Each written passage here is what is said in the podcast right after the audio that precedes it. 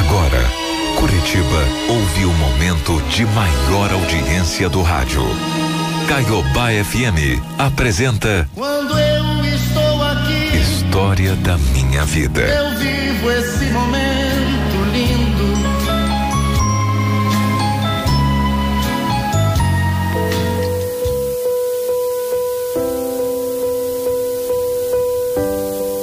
Quando a gente chega no nosso limite, Deus chega com milagre. Eu cheguei a duvidar da existência dele, sabia? Mas foi aí que ele me mostrou que nenhum de nós nunca estaremos sozinhos. Eu nasci e fui criada numa família muito simples. Então, desde sempre fui acostumada a me contentar com o básico. Mas nem nos meus piores pesadelos eu poderia imaginar tudo que eu teria que enfrentar durante minha vida inteira. Eu e o Tadeu nos conhecemos no bairro em que a gente morava. E assim como eu, ele também. Era de uma família de origem humilde. Mas se por um lado a gente não tinha nada de material ou de valor, por outro, nunca faltou amor, companheirismo entre nós. Nunca.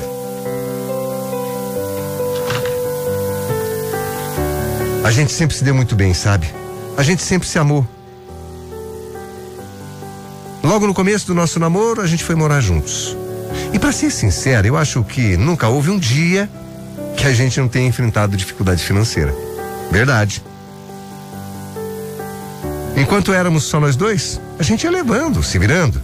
Às vezes vendendo almoço para comprar janta, como dizem por aí, né? Nenhum de nós era acostumado com luxo, não. Então a gente sabia resolver. Mas as coisas começaram a mudar quando eu engravidei do meu primeiro filho. Naquela época, o Tadeu trabalhava como coletor de lixo e eu, doméstica. Só que quando eu engravidei, como eu não era registrado, na mesma hora, a minha patroa já me mandou embora. E logo ela arrumou uma outra moça para trabalhar. Meu Deus do céu, Sônia, calma. Você não precisa ficar tão nervosa assim, no estado que você tá, meu anjo. Calma, Tadeu. Como é que eu vou ficar calma, Tadeu? E agora o que que vai ser da gente, Tadeu? Como é que vai ser agora? Como? Olha, meu amor, eu, eu, eu sei lá, eu vou dar um jeito. Com que você ganha, Tadeu? Vai ser difícil da gente comer, nós dois, imagina, com uma criança chegando. Ai, mas calma, ficar desse jeito também não vai resolver nada. A gente tem que ter calma para resolver os nossos problemas, mulher. Aqui, ó. De fome ninguém vai morrer, pode ter certeza disso. Eu corro atrás, viu? A gente vai dar um jeito, acredita em mim, vai. Eu não sei se meu marido realmente acreditava nas palavras dele ou se ele só queria mesmo me tranquilizar. Mas como como eu queria acreditar, sabe? Meu Deus, como eu queria. Eu queria mesmo ter essa certeza que ele tinha de que o pior não chegaria nunca. Enquanto eu estava grávida, eu tentava arrumar uns bicos, cozinhava, fazia o que dava para fazer, né? Para tentar trazer um dinheirinho para casa. Era pouco, quase nada. Mas pelo menos eu não me sentia uma encostada. O Tadeu também trabalhou duro, coitado. Trabalhava muito. Aliás, trabalhou dobrado nessa época. Tinha dias que ele dormia só três horas por dia para dar conta de mais um serviço. Mas pelo menos a gente estava conseguindo sobreviver. Meu filho, o João, nasceu lindo, gordinho. Sabe, não tinha aquela cara de joelho que a maioria das crianças tem, não. Mas era gordinho. Eu me lembro que meu primeiro pensamento quando eu peguei meu filho no colo, a primeira vez foi: aquele menino tão indefeso, não sabia. Não tinha ideia de como esse mundo é cruel. Ah, como eu queria ter impedido que ele soubesse. No fundo é o que toda mãe quer, né? Que o filho seja feliz e que não conheça as maldades desse mundo. A diferença social, os julgamentos por classe social, raça, cor, credo, opção sexual, tudo é julgamento nesse mundo tão cruel. Bom, quando nosso filho nasceu, nós recebemos muita ajuda. Doações de roupas, leite, fraldas, doações que eu recebia e agradecia de todo o meu coração. Mas eu não via a hora, sabe? Do meu filho ficar um pouquinho maior para eu poder colocar ele na creche, voltar a trabalhar para que não faltasse absolutamente nada em casa. Meu Deus, meu Deus. Bom, esse mesmo Deus tinha outros planos para nossa vida. Planos que não eram os mesmos que os meus, mas eu fui obrigado a aceitar. Quando João tinha apenas três meses, eu acabei engravidando novamente. É exatamente isso que você ouviu. Eu fiquei desesperada, mas daí também veio aquela coisa, né? Bom, não se cuidou, né? Pois é. Mas como eu estava amamentando, eu não podia tomar anticoncepcional. E acabei engravidando de novo. Eu fiquei tão desesperada. Hoje eu lembro dos meus pensamentos, sabe, naquele momento, e até morro de vergonha, morro de remorso. Porque eu não queria mais ter um filho. Eu amava ser mãe do João, amava. Mas eu não queria botar outro menino no mundo para sofrer, para passar necessidade como a gente já estava passando. Não dava, não estava certo. Acontece que já estava feito. E o que restava era continuar seguindo, forte, torcendo para que as coisas melhorassem. Eu continuava fazendo as mesmas coisas que fazia desde que tinha engravidado do meu filho mais velho. Fazia salgado para vender, bolos, pegava uma faixinha aqui, outra ali, quando dava. E quando deixavam levar meu filho, né? Porque de vez em quando, quando sabiam que eu tinha filho, já cancelava até a faxina. Eu ia me virando como dava.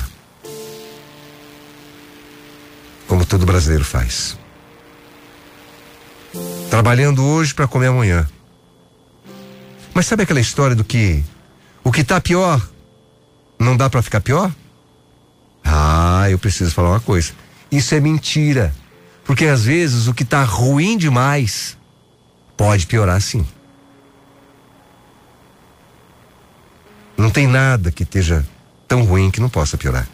E eu descobri isso quando o Tadeu chegou em casa dizendo que tinha perdido o emprego. Ah, eu não sei nem o que dizer, Sônia. Sério, eu queria ter uma palavra de conforto, eu queria me mostrar forte aqui na tua frente, mas, meu amor, eu, eu tô desesperado. Não faz isso, Tadeu, não faz isso. Se eu não enlouqueci até agora, foi porque você segurou as pontas, amor, comigo. Se você desabar, eu, não vai sobrar nada. Mas eu tô com medo. Um dia eu te prometi, Gê, lembra? Que ninguém ia morrer de fome nessa casa? Mas hoje eu já não posso mais te prometer isso. Os meninos têm fome, amor. Eles têm, e eu, eu, eu tenho que fingir que eu não vejo? Não. Eu sei que eles passam vontade. O aluguel tá atrasado. Já querem tirar a gente daqui, amor. O que, que vai ser da gente, meu Deus? O que, que vai ser de nós, mulher? A gente vai dar um jeito, Tadeu. A gente vai dar um jeito. A gente já deu um jeito até aqui. Então fica calmo, meu amor, por favor. Fica calmo. Me perdoa. Me perdoa por isso, vai. Eu não consegui sustentar nossa família. Eu, eu não sou um homem. Eu não sou um homem de verdade. Me perdoa. Aquele foi o segundo pior dia da minha vida. Ver a tristeza do meu marido me tirava completamente do eixo. Ver o homem que eu tanto amava, um homem grande de quase dois metros de altura, chorando que nem criança, com medo. Não, não, não tem como não se abalar. Mas como eu disse, esse foi só o segundo pior dia da minha vida. Porque o primeiro, infelizmente, ainda estava por vir. Logo depois dessa nossa conversa, o proprietário da casa que a gente morava entrou com uma ordem de despejo. E a gente foi obrigado a sair da casa com os nossos dois filhos pequenos. Ah, naquele dia a gente entregou os pontos. Naquele dia eu desabei. E o meu Tadeu também. A gente não tinha mais o que fazer. A nossa família não morava na cidade. A gente não tinha a quem recorrer. Pelo menos a gente achava que não. Naquele dia, Naquele dia mais triste da minha vida, eu, o meu Tadeu e meus dois filhos dormimos na rua. É na rua, na rua mesmo. E eu prefiro não falar muito sobre esse momento. Porque apesar de hoje olhar para ele e ter orgulho de tudo que aconteceu depois, a dor foi tão grande, tão grande que me machuca só de lembrar. E só de lembrar eu eu morro de tanto chorar. Para resumir, no dia que eu fui atrás de uma única parente distante que eu tinha, eu pedi para pelo menos ela deixar os meninos dormirem na casa dela por uns dois dias, até conseguir, até conseguir que alguma coisa se ajeitasse. E como a gente não tinha muito contato, eu não esperava que ela fosse tão legal. Mas a minha prima, mesmo distante, foi um anjo na minha vida. Apesar de também viver numa casa muito simples, ela acolheu não só os meus dois filhos, mas a mim e ao meu marido também. E hoje eu percebi que o milagre começou exatamente ali, com a bondade que ela teve comigo. A gente nunca se acomodou, sabe? O Tadeu saía todo santo dia para trabalhar onde quer que fosse. Com alguns bicos fazia o que podia carpia lote, limpava valeta, ajudava a separar reciclados.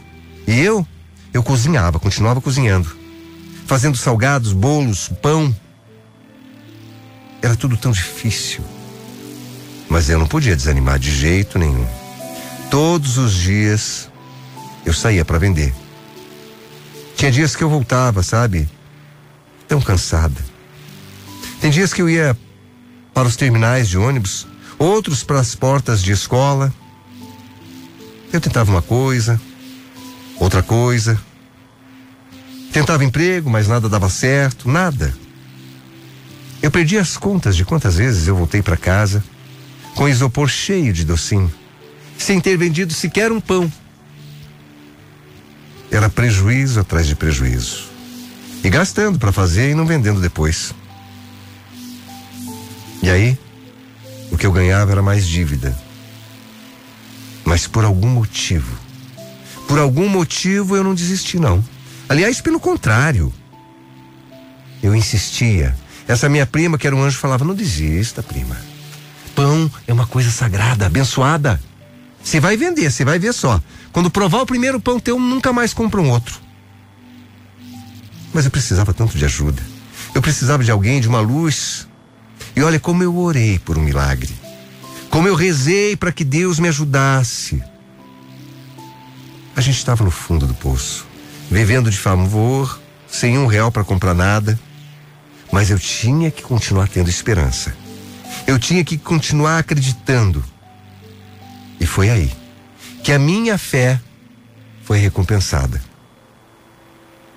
Depois de uma noite que eu passei inteirinha, me acabando de chorar, desesperada, rezando e pedindo para Deus uma luz, porque eu já não sabia do meu futuro. Eu saí mais um dia para vender. Vender pão, vender docinho.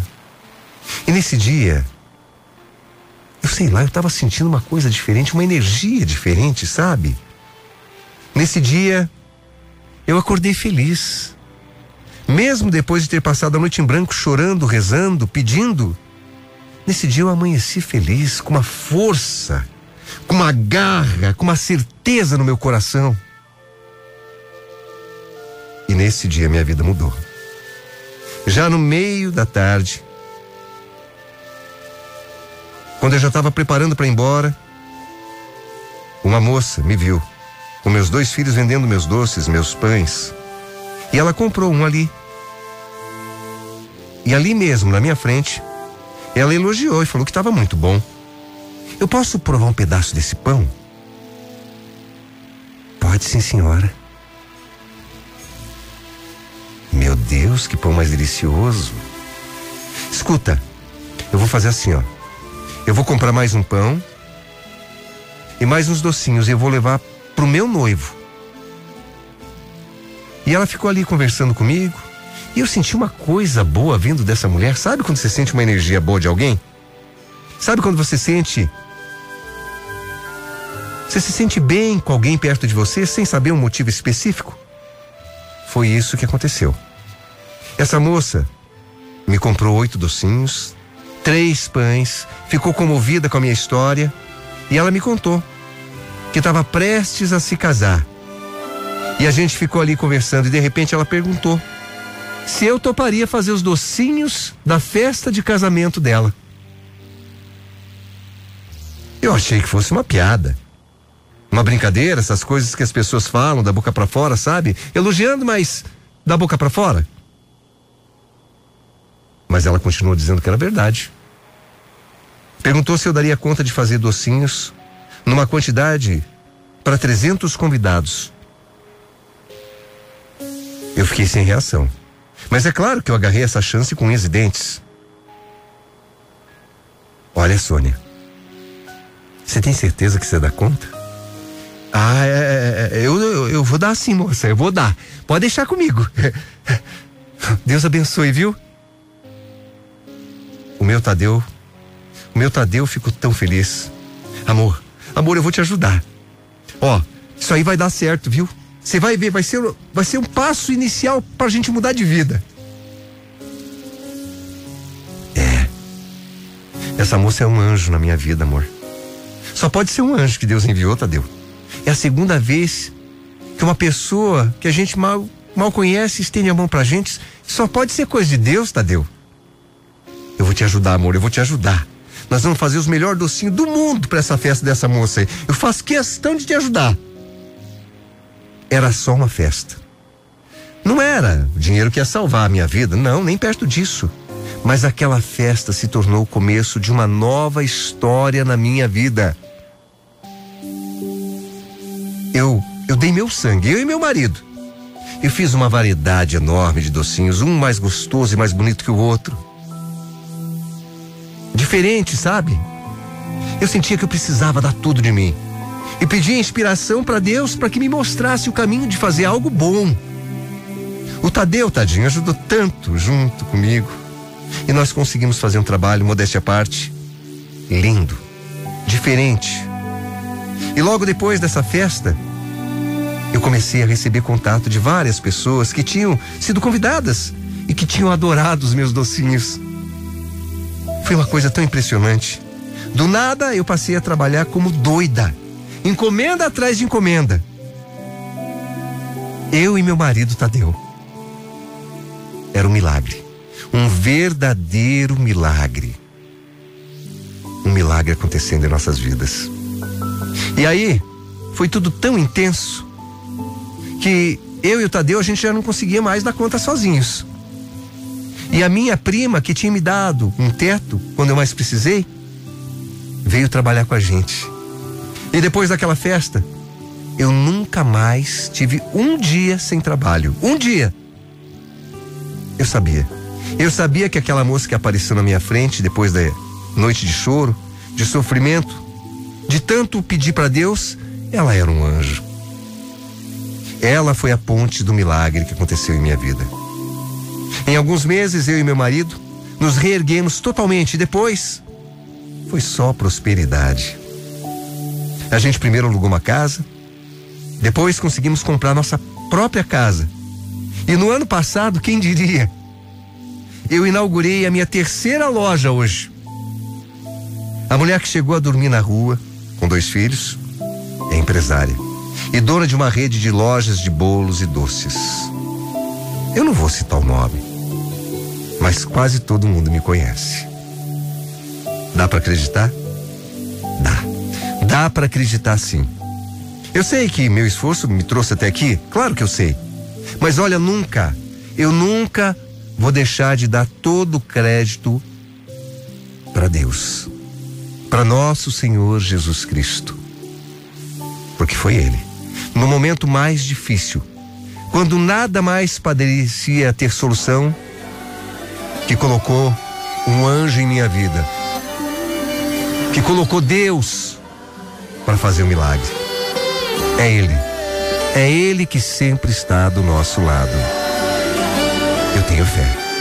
Por isso você também nunca perca a sua. Deus está com você, comigo, conosco.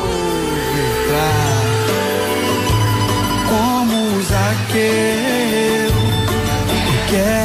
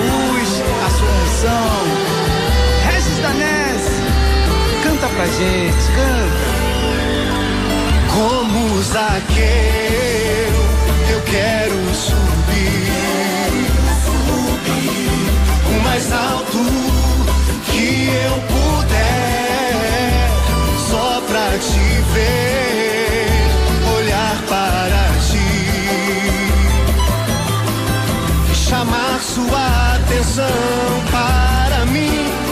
Eu preciso de ti, Senhor.